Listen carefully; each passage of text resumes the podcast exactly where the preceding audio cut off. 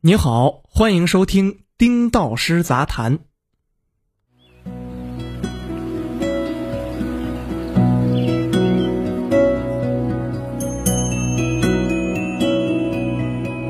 让私有云像冰箱一样普及。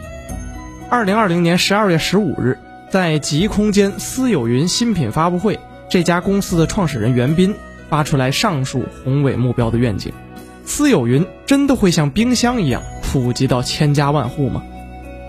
我说绝无可能。原因很简单，互联网的发展其实也是一个硬件设备简化、操作流程简化，但是服务深化的过程。我记得很早之前，电脑处理文字很缓慢，需要再插入一块汉卡才能满足基本的文字处理工作，还有各种软驱、非编卡、声卡、解霸之类的硬件软件服务都红极一时。后来，电脑功能越来越强大，一台电脑可以集成几乎所有基础服务，搞定几乎所有日常工作。再往后，智能手机高速发展。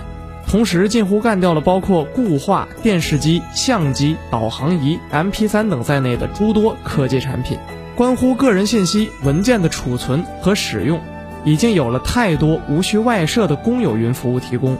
U 盘和移动硬盘的使用率都已经大幅度降低，甚至小米打印机都可以连微信直接打印了。极空间这种额外需要配置硬件网络才能实现的服务。虽然已经极大的降低了使用门槛，但是和百度网盘相比，依然不够便捷。极空间提到的大容量存储、智能分类、照片和视频播放功能等等，百度网盘都有。按照我的论述，百度网盘等服务就可以满足用户需求，那极空间还有生存的土壤吗？还有必要存在吗？我认为非常有必要。虽然我认为消费级的软硬件服务一体化的私有云服务，从大趋势上来说是逆趋势的，但从小趋势上来说是可行的，有细分领域的一些机会。这几年，随着互联网行业各种安全隐患的问题爆发，以及大额信息的分类、存储、查阅、分享的需求，它依然有特定的使用场景和市场。对于一些科技发烧友、中小型创业者。SOHO 办公一族、宝妈宝爸等群体来说，这种私有云服务甚至是刚需，他们愿意为此付费，能够支撑起私有云这个赛道。另外，还有一个很重要的原因，国内几乎所有的网盘类产品都有一些关键的问题，纯粹主打免费的网盘服务都不稳定，发展到今天，大部分都已经关掉了。等到它倒闭的时候，用户才反应过来，妈蛋！还有很多信息没有来得及转移呢，而试水收费并且取得一定成效，能够提供稳定服务的网盘，几乎也只剩下了百度网盘等寥寥几家。我之前撰文分析过，百度网盘是目前最好用的个人网盘，没有之一。然而，这个最好的网盘也存在着各种让我这样的铁杆用户都抓狂的问题，比如关键的大文件，快下完后就慢了下来，越来越慢。只要一充值，问题就飞速解决。对于一种长期存在问题的模式，我在使用习惯后一般选择隐忍。但如果出现它的替代品，那我就可能动心。简而言之，百度网盘们存在的各种问题，将会把越来越多的用户倒逼到极空间上。所以我们也看到了，百度网盘认清了现状，选择和极空间拥抱合作，双方联手推出了一些更便捷的服务。发布会上，袁斌多次强调了极空间模式几乎是独家的、首创的，市面上几乎没有的。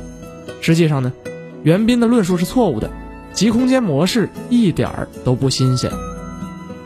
在国内，除了极空间之外，提供类似个人私有云的还包括联想、群晖、海康威视、西部数据等厂商。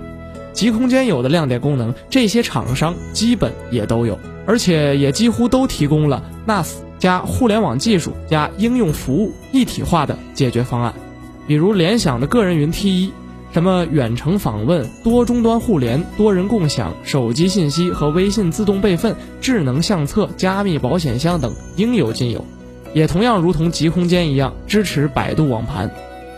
在十二月十五日的发布会上，极空间还演示了一个电影自动生成海报的炫酷功能，这个功能很装逼。现场欢呼一片，差点为极空间的自主创新留下了激动的泪水。实际上，这个功能也不新鲜，群晖的 DS220J 早就有了，看起来和极空间一样炫酷。